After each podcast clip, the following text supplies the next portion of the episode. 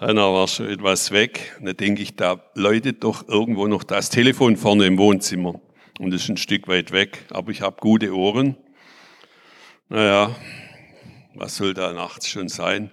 Es hat nochmal gebimmelt und nochmal und dann bin ich halt rausgejumpt und hatte so im Rausjumpen, ja, spult's dann so ab, ja, was kann das sein, mitten in der Nacht? Meistens ist es das Geiststeinhöfle, da kommt dann die Stimme eines Bruders aus Blüderhausen, der dann sagt, Brandalarm, Brandalarm, Geiststeinhöfle, Brandalarm. Und dann bin ich schon paar Mal nachts nach Walgersbach gedüst, äh, mit klopfendem Herzen, ob es jetzt wirklich brennt dort oder äh, ob es bloß ein falscher Alarm war. Es war es aber nicht. Der nächste Gedanke war dann, oh, Annalena, meine äh, mittlere Tochter, die ist im neunten Monat schwanger, wie die meisten wissen. Und hoffentlich nichts mit dem Baby, habe ich so gedacht. Ja, das spult dann zack, zack, zack ab. Oder vielleicht ist es schon gekommen, ist ja schon neunter Monat. Dann wäre ich zum sechsten Mal Opa geworden, aber ich habe schon gesehen, Nein, eine andere Nummer. Also ich sage jetzt nicht, wer es war, aber eine uns nahestehende Person, die ein größeres Problem hatte, zumindest aus ihrer Sicht, das dann dafür, dazu geführt hat, dass ich meine Frau noch geweckt habe und die dann eben auch aufgestanden ist, mitten in der Nacht, macht sie nicht so arg gern, und dann ins Auto gesetzt und losgefahren und zwei Stunden später war sie wieder da und konnte der Person tatsächlich helfen. Also, ja, sie war willig und das ist sie auch. Ich darf sie da mal loben. Und warum erzähle ich diese Geschichte? Weil sie eigentlich ziemlich ähnlich ist zu der Geschichte, die ich euch jetzt vorlese. Und zwar ist das eine andere Version dieser Bergpredigtgeschichte. Der Christian hat mir Matthäus vorgegeben, aber ich bin jetzt mal so frei als Prediger und switche es jetzt um in Lukas 11. Das wird von den äh, Theologen, das Internet weiß das, äh, als, als Feldrede auch bezeichnet. Also da gibt es praktisch zwei gleiche Reden beim Lukas, der nennt sie die Feldrede. Also ob es jetzt ein Berg war oder ein Feld. Und der Kompromiss ist, es war ein Hügel. Ja, kann man Berg und Feld sagen. Jetzt hört gut zu und denkt an das Erlebnis von vorgestern Nacht dabei.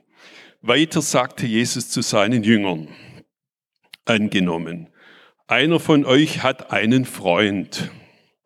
Mitten in der Nacht sucht er ihn auf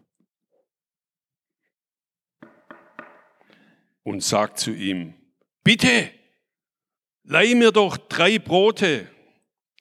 Ein Freund von mir hat auf der Reise bei mir Halt gemacht und ich habe nichts, was ich ihm anbieten könnte. Und angenommen, der, den er um Brot bittet, ruft dann von drinnen, äh, lass mich in Ruhe. Die Tür ist schon abgeschlossen. Meine Kinder und ich sind schon längst im Bett. Jetzt kann ich nicht aufstehen und dir etwas geben. Ich sage euch, er wird es schließlich doch tun. Wenn nicht deshalb, weil der andere mit ihm befreundet ist, dann aber doch bestimmt, weil der ihm keine Ruhe lässt. Er wird aufstehen und ihm alles geben, was er braucht. Darum sage ich euch, bittet und es wird euch gegeben, sucht und ihr werdet finden, klopfet an und es wird euch geöffnet. Ist unter euch ein Vater, der seinem Kind eine Schlange geben würde? wenn er ihn um einen Fisch bittet oder einen Skorpion, wenn er ihn um ein Ei bittet. Wenn also ihr, die ihr doch böse seid, das nötige Verständnis habt, um euren Kindern gute Dinge zu geben, wie viel mehr wird dann der Vater im Himmel denen den Heiligen Geist geben, die ihn darum bitten. Das war eine lange Bibelstelle. Lukas war ja der Arzt, der hat es ein bisschen genauer angeschaut und präziser erzählt. Also bei Matthäus ist diese, dieser erste Teil der Geschichte weggelassen. Das macht es ein bisschen komplizierter. Eigentlich denken wir, das ist ganz einfach bei Jesus. Wie so ein Geldautomat, das schmeiße ich rein und unten kommt was raus. Ne? Ich bitte und es wird gegeben. So steht's da. Stimmt's, Tippi? Steht, steht glattweg da. Und wir können auch predigen, machen wir es nicht kompliziert. Bittet einfach und es wird euch gegeben. Oder? Alfred, das wäre das Einfachste. Ja, klopft an und es wird euch aufgetan. Ich will es auch nicht zu kompliziert machen, aber es ist ein bisschen komplizierter, wie wir an dieser Geschichte sehen. Zumindest erkennen wir aus der Geschichte, die Jesus erzählt, da ist ein echtes Grundbedürfnis. Brot, also er hat ja nicht um Leberwurst oder Parmaschinken gebeten, sondern er wollte glattweg nur das Brot. So wie es auch im Vater unser heißt, unser tägliches Brot gib uns heute. Das dürfen wir. Das ist legitim, Brot zu haben. Und dann spielt natürlich noch mit, dass das Ganze sich im Orient abspielt, wo man sein Gesicht verlieren würde, wenn da mitten in der Nacht ein Gast vorbeikommt, voll hungrig, ja, fällt beinahe um vor Hunger, vielleicht hat eine lange Reise hinter sich durch die Wüste irgendwie und dann kommt er zu seinem Freund, geht natürlich davon aus, dass er was zum Essen kriegt und er hat nicht mal Brot, ist doch klar. Also dem seine Not war auch, er muss dem was anbieten. Sonst ist er ruckzuck bekannt in der ganzen Verwandtschaft, dass er ihm nicht mal was zum Essen vorgesetzt hat. Und das mitten in der Nacht. Ja, die Zeit, das ist auch komisch, ne? mitten in der Nacht. Also die Geschichte spielt zur Unzeit. Das will uns sagen, Gott hat immer geöffnet, ne? er hört immer zu. Und dann lesen wir noch, es ist ein Freund. Also da ist irgendwo eine Beziehung, die ist nicht so ganz schlecht, sonst würde er wahrscheinlich das nicht machen. Und äh, diesen Freund nochmal wecken, was ja auch ein ziemlicher Act ist. Da könnte man sich also in Schorndorf auch damit verderben mit einem Freund, wenn man wegen drei Brot nachts kommt. Und überhaupt, warum drei Brote? Eins hätte gereicht. Naja, gut. Das ist zu detailliert. Möchte jetzt einige Voraussetzungen euch ein bisschen systematisch rüberbringen und habe natürlich einige Bibelstellen dazu zur Hilfe genommen. Du kannst mal da weiterklicken. Aha. Grundbedarf oder Luxus haben wir ja gerade schon gesagt. Brot ist etwas, um das man bitten soll. Darf man auch um ein tolles Auto bitten. Das ist eine umstrittene Frage. Also, Gott ist ja nicht probelig. Er ist weder knausrig noch probelig. Stimmt's? Ja, also neulich kam ein äh, mir befreundeter oder gut bekannter Leiter eines Missionswerks vorgefahren bei uns mit einem nagelneuen Q8 mit alle Schikanen. Ich weiß nicht, wer weiß, was ein Q8 ist? Erhard? Könntest du dir auch vorstellen, oder? So einen zu fahren. Hä? Ja, er hat sicher kein schlechtes Auto, nehme ich mal an. Der liebt eher Saab oder Volvo. Also der Q8 ist so der Traum eines Mannes, werde ich mal sagen. Und meine Frau hat mir gesagt, hast du noch einen Traum? Und ich gesagt, na, so ein Q8. Wir haben jetzt ein bisschen was Kleineres, aber ich bin mit dem auch zufrieden. Aber man darf ja einen Traum haben. Leiter eines Missionswerks, eines Geistlichen, also wirklich ein guter, bekannter Mann, ja, der im ganzen Land rumfährt und dort predigt und so. Und er muss sehr viel fahren, hat er gesagt, ja, äh, ich weiß nicht, ob er ihn vielleicht von jemandem komplett gesponsert bekommen hätte. Könnte ja sein. Man muss ja aufpassen, wenn jemand so ein Auto fährt. Vielleicht hat er es geschenkt bekommen. Ist auch egal, habe ich ihn nicht gefragt. Aber er hat sich gefreut, dass er ein Auto hat, in dem er mit äh, isolierten Scheiben, also von dem Lärm der Umgebung nicht belastet wird und ähm, sicher ankommt. Und er sagt, dann kann er ganz frisch predigen, wenn er da ankommt, irgendwo stundenlang nach der Fahrt. Und er fährt auch sicher, zählt er den Abstand und alles. Also super. Ich würde da nicht ganz so kleinlich sein, aber ich möchte heute nicht über ein Wohlstandsevangelium reden. Wir kommen noch zu anderen Themen. Also nicht, dass ihr Angst habt. Ja diese Richtung. Kurz vorher, also bei derselben Bergpredigt, sagte auch Jesus, wie wir beten sollen und um was wir bitten sollen. Das hat jemand anders gepredigt von uns, weiß nicht mehr wer. Das war der Unser. Und da sagte er ja, oder wir sollen so beten, das tägliche Brot gib uns heute. Wir sollen auch beten, dein Reich kommt, dein Wille geschehe, um Vergebung unserer Schuld. Also Gott steckt schon einigermaßen den Rahmen ab, um was wir beten sollen. Aber machen wir ihn mal nicht kleiner, wie er ist. Er hat noch einiges auf Lager. Und wir haben vorher gesehen, denen, die ihn bitten, wird er geben, also da ging es nicht um die Automarke, seinen Geist, ja, den Heiligen Geist will er uns geben, die wir ihn bitten. Zumindest im Lukas ist es beschrieben. Finde ich cool. Also Heiliger Geist ist sozusagen überhaupt die Krönung von dem, was Gott uns geben möchte. Ja, da ist, wenn wir den haben, haben wir sozusagen alles, was das Herz begehrt. Nächste Folie.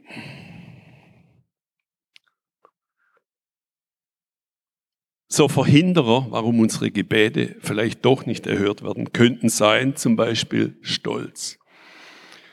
Und da kommen wir nochmal zu der Geschichte von Jesus, der der Bittsteller, der musste schon ein bisschen seinen Stolz überwinden. Ja, mitten in der Nacht da zu dem gehen und anklopfen, hey, kann ich mir nicht drei Boote geben? Der könnte auch sagen, wieso, wieso und das? Du, wieso bist du so blöd und hältst dir keinen Vorrat? Könntest ja auch Vorrat haben. Und überhaupt, du könntest ja auch warten bis morgen früh. Ja, also er musste schon seinen Stolz ein Stück weit abgeben, dass er das macht. Vielleicht war es ihm peinlich oder es war ihm nicht peinlich, aber manches Mal ist es für uns peinlich, wenn wir uns als Bedürftige outen müssen. Ja? Ich kenne Leute, die sind einfach zu stolz, die wollen nicht das, was ihnen vom Staat zusteht, abholen. Ja, zum Beispiel, wenn du kein Geld hast zum Leben, sind, sagen sie, nee, das will ich aber nicht. Ich will keine Sozialhilfe. Ja. Ich war neulich auch so drauf, bei der Corona-Krise mit unserem Geiststeinhöfle, da hätte ich einen Antrag stellen können auf Corona-Soforthilfe. Und zuerst haben wir geschwätzt, ach nee, das brauchen wir nicht. Was sagen denn die Leute, wenn wir, die wir ein tolles Haus haben und so, Corona-Soforthilfe beantragen? Und haben ein bisschen überlegt und da habe ich gedacht, das ist aber für mich da. Das ist vorbereitet. Da liegt es bereit. Ich muss bloß diesen Antrag sehr einfach ausfüllen und wegschicken. Und dann habe ich einen Schalter umgelegt bei mir selber.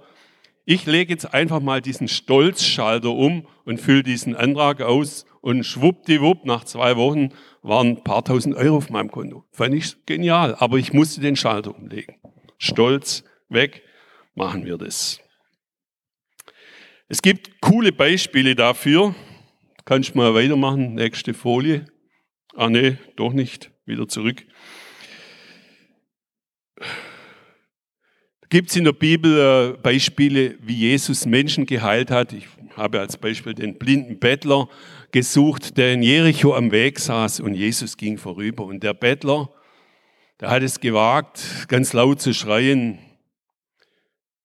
Sohn Davids, Jesus, erbarme dich meiner. Und die Leute haben gesagt, hey, das ist peinlich, halt die Klappe. Ich glaube sogar die Jünger, die, die vorausgehen dem Zug, wo Jesus drin war, also welche von seiner Entourage fanden das peinlich, halt die Klappe. Ja. Aber was hat der gemacht? Es war ihm nicht peinlich. Er war blind, er war ein armer Sack. Ja, er hatte nichts zu verlieren. Er hat gesagt, jetzt ist meine Chance. Ich steige herab von meinem Stolzross. Na? Und schreie das jetzt einfach raus. Jesus! Noch lauter steht da, hat er geschrien. Er schrie noch lauter. Jesus! Erbarme dich meiner, Sohn Davids. Und Jesus blieb stehen. Was willst du, dass ich dir tue? Ich möchte sehen. Und dann, zack, wurde er geheilt. Aber er musste von seinem Ross untersteigen, sich peinlich darstellen als Bedürftiger. Vielleicht fällt uns das manchmal. Vielleicht musst du heute lernen, dass du diese Peinlichkeit in Kauf nimmst, dich zunächst mal bei Gott als Bedürftiger zu outen. Ja? Das ist aber nicht schlimm. Wir sind alle bedürftig. Wir sitzen da alle in einem Boot als Bedürftige. Dein Glaube hat dir geholfen, hat er gesagt. Nächste Folie. Ein Freund kam zu ihm. Die Betonung liegt auf Freund. Da ist also ein Vertrauensverhältnis da. Sie kennen sich, der kennt seinen Namen, der weiß, dass der Freund, wenn er da klopft, ja, ihn nicht gleich rausschmeißt oder irgendwie was rausschmeißt, dass er abhaut. Er kennt den. Vielleicht war es auch so, dass er dem auch schon mal geholfen hat. Da war sicherlich eine Beziehung da. Ist ja eine erfundene Geschichte von Jesus. Ich interpretiere das jetzt mal. Es war auf jeden Fall ein Vertrauensverhältnis da. Und äh, genau. Und da stelle ich die Frage, sind wir Freunde Gottes, wenn wir zu ihm kommen und von ihm was haben wollen? Kennt er uns? Kennen wir ihn? Ist unsere Telefonnummer auf seinem Handy gespeichert? Nein. Sind, sind unsere Namen bekannt im Himmel? Es wäre gut. Also es wäre gut, wenn wir schon im Vorfeld dieses Vertrauensverhältnis aufgebaut hätten und nicht erst dann, wenn wir die Hilfe brauchen. Ich fordere euch auf, überprüft, ob ihr Freunde Gottes seid. Ob ihr ein Vertrauensverhältnis mit Gott habt. Kannst du mal weiterklicken.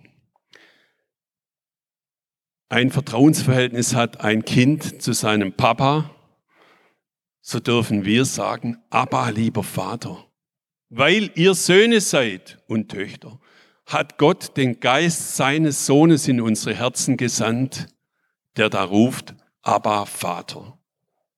Da wird beschrieben das Vertrauensverhältnis. Ja, ich finde das ganz wichtig, dass wir zu dem Punkt kommen, dass wir sagen können, Abba, Vater. Ja, und dann, wenn wir Abba, Vater können, zu dem Papa haben wir immer Vertrauen. Zu dem können wir mit einem Problem kommen, mit unserer Not kommen, sei sie noch so krass oder groß und sei es mitten in der Nacht um 0 Uhr 20. Das ist egal. Ich weiß, zu meinem Papa kann ich kommen. Und wenn das Annalena gewesen wäre und da wäre irgendwas, natürlich wären wir ins Auto und wären sofort los und hätten geholfen, wenn wir hätten helfen können. Eine Bibelstelle noch, die leitet über in den nächsten Punkt. Ihr seid meine Freunde, wenn ihr tut, was ich euch gebiete. Das wird, da macht es das schon wieder ein bisschen komplizierter. Das heißt, der nächste Punkt, weiterklicken, ist Freundschaft ist nicht einfach so da. Sie muss auch gelebt werden. Ein Freund, zumindest sagt Jesus das, oder das ist sein Anspruch, lebt auch nach seinem Willen. Er erfüllt seine Gebote. Er ist ein gehorsamer Nachfolger von Jesus. Wenn wir bitten und nicht erhalten, könnte es sein, dass wir nicht Jesus gehorsam leben in seinem Leben. Ich will es nicht zu kompliziert machen, weil jeder von uns hat da auch Defizite. Ja? Und ich denke, es kommt auf die Herzenseinstellung an. Aber das, was wir wünschen, sollte übereinstimmen mit dem Willen Gottes. Das ist die beste Voraussetzung, dass unsere Bitte erhört wird. Dass wir nicht selbstsüchtig bitten, dass wir so bitten, wie Jesus es uns lehrt. In seinem Willen. Ich sage jetzt mal, dass wir dein Reich komme beten, das hat Jesus selbst gesagt. Das ist auf jeden Fall richtig. Gottes Wille ist zum Beispiel, dass alle Menschen gerettet werden und zur Erkenntnis der Wahrheit gelangen aus Timotheus. Wenn wir in diese Richtung beten, sind wir schon sicher, dass wir in seinem Willen beten für Menschen, die verloren sind oder die in der Gefahr sind, abzudriften. Sollte unsere Gebete ausfüllen. Aber wir dürfen auch wissen, dass es unserem Vater im Himmel ein Herzens Herzensanliegen ist, dass es jedem von euch nach Geist, Seele und Leib gut geht. So wie es für mich ein Anliegen ist, dass es meinen Kindern gut geht, ist es für unseren Vater im Himmel ein Anliegen, dass es dir gut geht. Ich lese es noch vor. Wenn wir ihn um etwas bitten, was seinem Willen entspricht, erhört er uns. Ist eine klare Ansage. Ganz klare Ansage. Weiter, nächste Folie.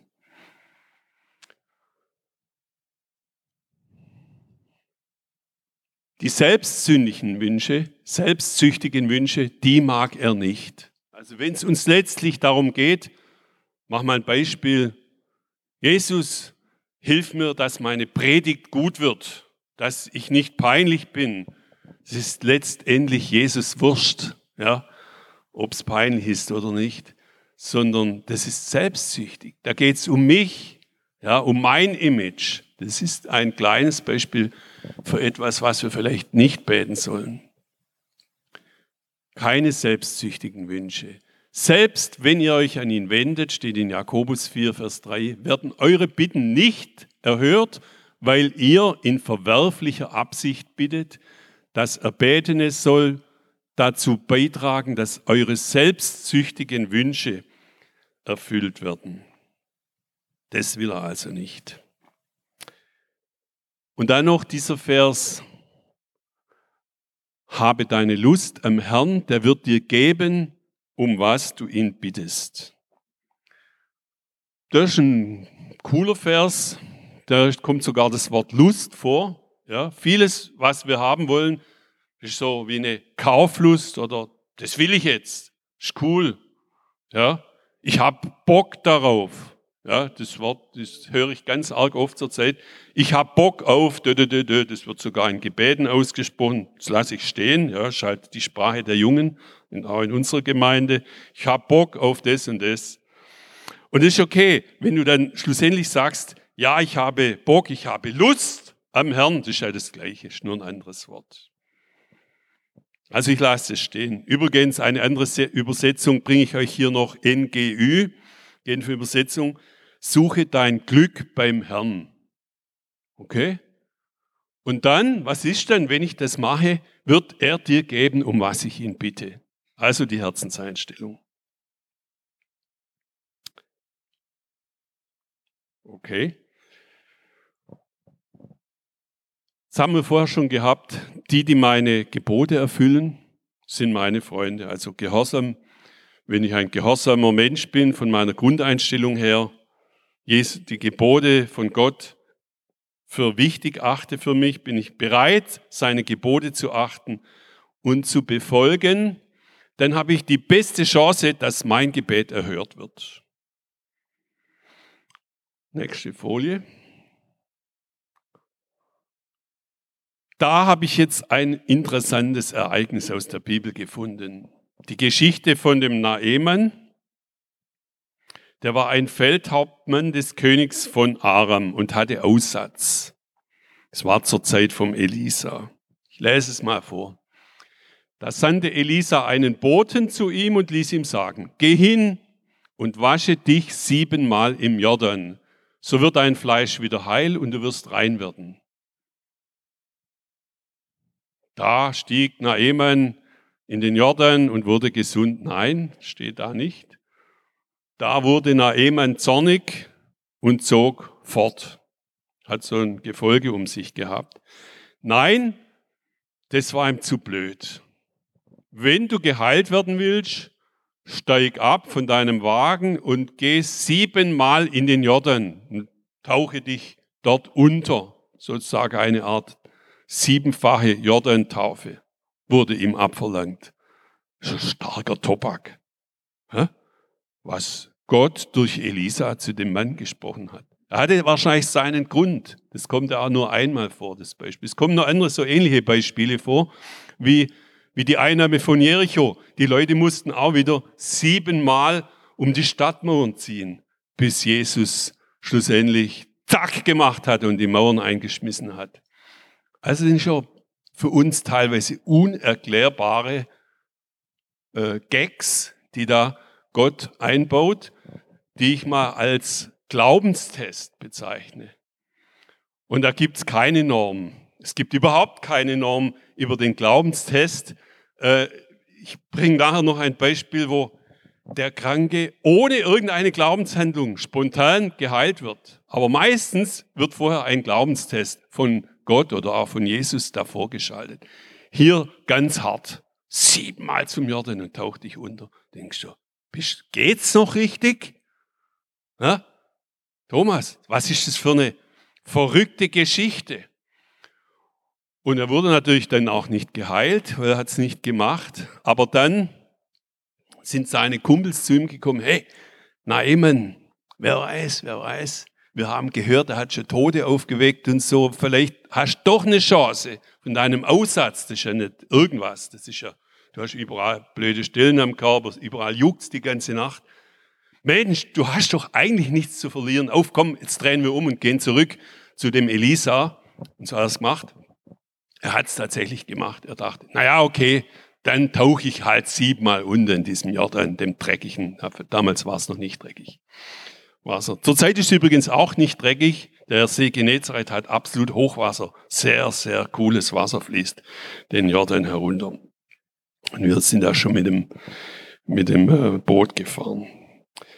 Was ist passiert? Hat's gemacht. Er stieg ab, tauchte siebenmal unter, wie der Mann Gottes geboten hatte, und sein Fleisch wurde wieder heil wie das Fleisch eines jungen Knaben und er wurde rein. Ja, hat's gemacht. Hat einfach das Gebot so befolgt und hat seinen Glauben dokumentiert, indem er das gemacht hat. Noch eine äh, kleine Geschichte, die ich vorher schon angekündigt habe die andersrum läuft, am Teich Bethesda, wieder ein Kranker, dieses Mal ein Lahmer. Jesus kommt vorbei und sagt zu ihm, hey Lahmer, steh auf, nimm deine Matte und geh. Also nicht wie bei dem Blinden, der da beim Teich Siloa war, zu dem Jesus gesagt hat, geh erstmal eine weite Strecke bis zu dem Teich Siloa und wasch den Brei runter und dann wirst du wieder sehen. Nein, diesen Lahmen, zu dem hat er gesagt, steh auf und geh. Im selben Augenblick war der Mann gesund, er nahm seine Matte und ging. Der Krüppel wurde sofort geheilt. Und danach folgte er erst den Anweisungen. Also es gibt kein Prinzip von Jesus oder von Gott, dass es wie so, wie so ein Programm ablaufen muss, ja, mit dem, dass eine Bitte erhört wird oder nicht. Er ist immer noch souverän und eine Autorität. Er tut schlussendlich, was er will, nicht was ich will. Und er kann, ohne dass irgendeine Voraussetzung erfüllt wird, irgendeinen Mensch gesund machen oder vom Tod auferwecken oder reich beschenken auch sogar den Heiligen Geist geben. Also da ist er ein bisschen anders, wie wir denken. Und vor allem, wenn wir denken, aber dem doch nicht, was weißt denn du, wie Gott den Mensch sieht, warum er trotzdem ihn segnet, warum er ihn trotzdem heilt. Es ist immer noch seine Souveränität. Und unser Vertrauen sollte so intakt sein, dass wir ihm vertrauen, so oder so. Und auch nicht, dass wir neidisch sind wessen Gebet erhört wird und wessen nicht. Das ist immer noch Gottes Sache. Und wer weiß, vielleicht hat er das Gebet erhört, aber anders beantwortet, wie derjenige denkt oder zu einem späteren Zeitpunkt, was wir überhaupt noch nicht abschätzen können. Das ist auch möglich. Ich wünschte, Thomas, dass du geheilt wirst und wir beten so oft für dich. Und ich weiß, das Gebet ist von Gott erhört, gehört worden. Und die Heilung ist schon da, irgendwo im Himmel. Und wir nehmen sie an. Auch wenn es heute noch nicht so richtig gut geht, aber wir wissen, dass Gott diese Gebete erhört, weil wir ihm vertrauen. Er ist unser Vater. Und wie er es dann offenkundig werden lässt, dass er das Gebet erhört wird, ist seine Sache.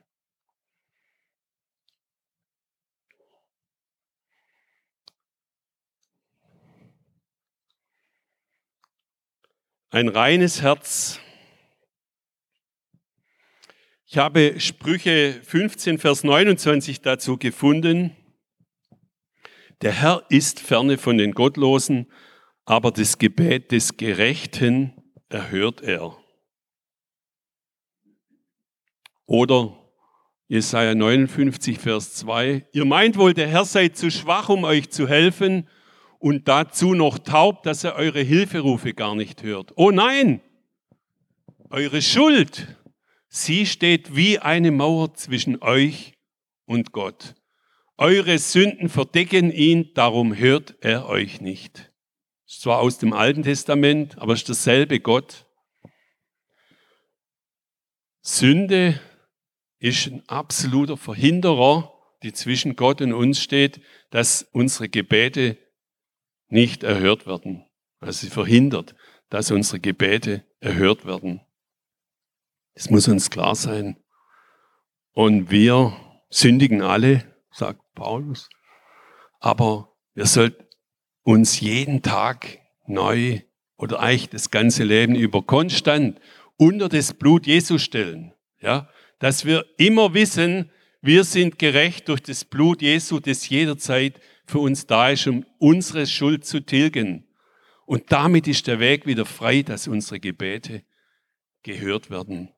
Unsere Schuld steht wie eine Mauer zwischen uns und Gott, aber Jesus ist gekommen und hat diese Mauer weggetan und weggerissen und wir stehen unter seinem Blut und unsere Gerechtigkeit ist nicht durch unser superbes Leben, sondern durch Jesus, durch das Kreuz, jetzt gerade nicht da steht, aber durch Jesus, der für uns gestorben ist und der für uns seine Hand hebt und sagt, der hier ist gerecht durch mich, weil er mich angenommen hat.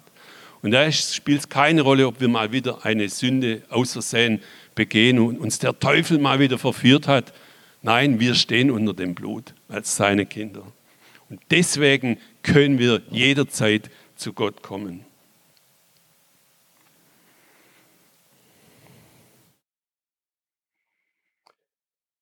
Was sollen wir denn beten? Also das mit dem Auto habe ich ja vorher ausgiebig gebracht. Jeder hat so seine Anliegen. Wenn man da vorne steht, kommen die Leute, kommt ihr. Meistens geht es um irgendwelche Krankheiten, die man hat. Ist ja klar, jeder möchte gerne gesund sein. Die normalen Leute sagen, das Wichtigste ist die Gesundheit. Dafür kann man beten, das ist Gott auch wichtig. Er möchte ja, dass es uns gut geht. Aber nach Geist, Seele und Leib. Kann nicht bloß die körperliche Gesundheit. Ich manchmal, wenn jemand kommt und sagt, zeigt mir, oder der Hanna oder die, die da beten, bekommen gezeigt, dass vielleicht was ganz, ganz anderes bei der Person dran ist. Dass es einen Zusammenhang gibt zwischen seinem äh, körperlichen Anliegen und seiner insgesamten Verfassung, auch vielleicht seiner geistlichen Verfassung. Ist durchaus möglich.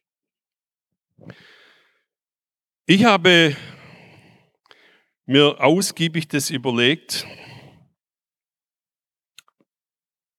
Ich glaube, wir dürfen weitermachen zum nächsten. Nee, noch nicht. Was mein Gebetsanliegen ist, was ich heute zu euch sage. Ich habe darüber wirklich nachgedacht, in meinem Herzen geforscht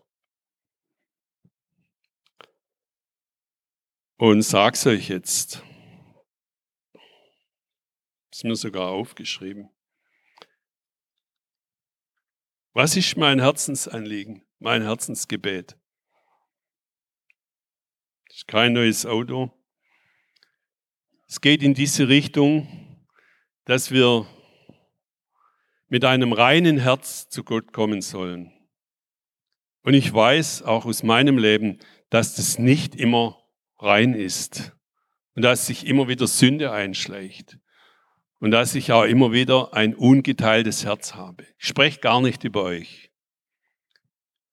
Und mein Gebet ist in einem Liedtext zusammengefasst, den ich jetzt die ganze Zeit so vor mich hinsinge, unhörbar. Gib mir ein neues, ungeteiltes Herz.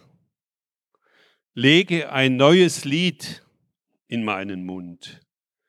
Fühle mich neu mit deinem Geist denn du bewirkst dein Lob in mir. Kennt ihr diesen Liedvers? Der ist mir für diese Predigt oder für diesen Moment groß geworden, weil ich glaube, da liegt ein Geheimnis drin, auch für das, was wir vorher in der geistlichen Zungenbotschaft und der Auslegung gehört haben. wenn es zwischen uns nicht stimmt oder nicht stimmen sollte, wenn es Teilungen gibt in unserer Gemeinde, wenn es Parteien gibt, behaupte jetzt gar nicht, dass es die gibt, aber so ein bisschen kenne ich das Thema, dann liegt es schlussendlich an dem, wie es in unserem eigenen Herz aussieht. Dann liegt es daran, ob dein eigenes Herz ungeteilt ist oder nicht. Und ich glaube, das ist ein bisschen der David, der da rauskommt, der auch um ein ungeteiltes Herz gebeten hat. Salomo auch, darüber habe ich schon mal gepredigt. Der ist zum Schluss wieder abgefallen. Da heißt es, er hatte keins mehr. Und dann wurde sein Reich geteilt, als Folge dessen, dass sein Herz geteilt war. Mein Gebet ist, gib mir ein ungeteiltes Herz, Jesus, das sich ganz nach dir ausrichtet, wo keine anderen Dinge Priorität bekommen. Lege ein neues Lied, die Melodie des Vertrauens, in meinen Mund. Einige erinnern sich an letzthin. Fühle mich neu mit deinem Geist, denn du bewirkst dein Lob in mir. Das ein fantastischer Liedvers. Der Geist Gottes bewirkt das Lob zu Gott in mir. Er bewirkt die Dankbarkeit, die aus meinem Herzen, aus meinem Leben heraus zu Gott strömt. In ein dankbares Herz kann Gott viel leichter Segnungen, Gebetserhörungen, Heilungen und so weiter hineinschenken. Das ist doch klar. In ein undankbares Herz, da würde man sagen, der braucht jetzt vielleicht erstmal eine Lehre. Kann ihm dann auch helfen, damit er ihn dann segnet. Das ist mein Wunsch für mich und auch für euch. Und ich guck mal, wie viel Uhr es ist. Ich werde schon Schluss machen.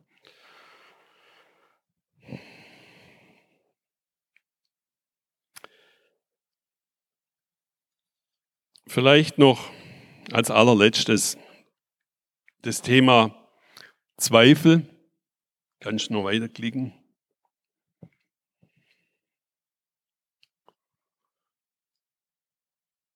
Wir sollen eine feste Zuversicht haben, eine feste Erwartung an Gott. Wir sollen nicht zweifeln. Obwohl die Zweifler auch eine gute Geschichte haben in der Bibel. Ein Apostel, der Thomas, wurde ja der Zweifler genannt. Und im Glaubenskundkurs, der hoffentlich dieses Jahr bald wieder sein wird, gibt es ein ganzes Thema zu Glauben und Zweifeln.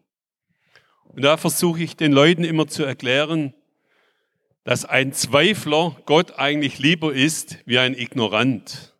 Einer, der sich gar keine Gedanken macht. Einer, der zweifelt, zum Beispiel, letztens habe ich einen getroffen, ich kann einfach nicht glauben, deswegen, da, da, da, da, da. Ist ein Zweifler, aber er macht sich Gedanken, er setzt sich auseinander mit Gott. Ja, vielleicht ist doch was drin, aber ich kann es noch nicht erfassen. Aber wir dürfen den Zweifel durch Glaube ersetzen. Und das Gute ist, der Glaube wird uns noch geschenkt. Wenn wir selber nicht glauben können, dann dürfen wir Gott bitten, schenke uns den Glauben. Ich bring dir meine Zweifel, meine Fragen, verwandle du sie in Glauben.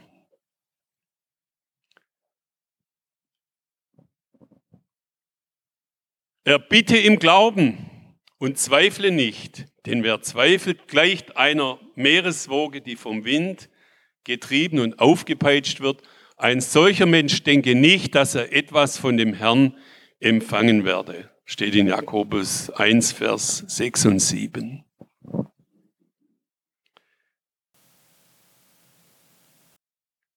Und unser Gott, nächste Folie, unser Gott ist ein großer Gott.